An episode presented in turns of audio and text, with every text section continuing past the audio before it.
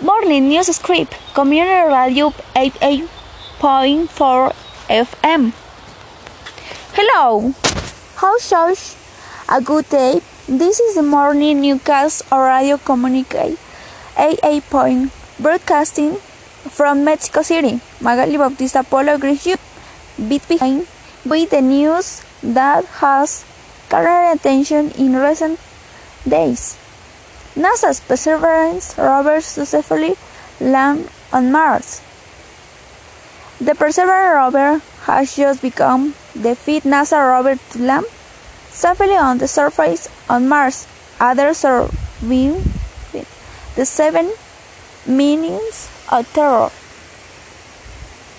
This is the most sophisticated rover the agency has ever sent to the red planet.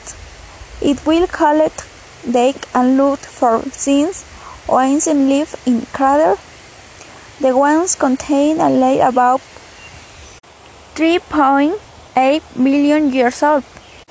Perseverance rover mission reached Mars. The rover has made a journey through space. Science is leader from Cape Canaveral, Florida, in Lake Joliet. In traveled 407.7 million kilometers on each journey from Earth.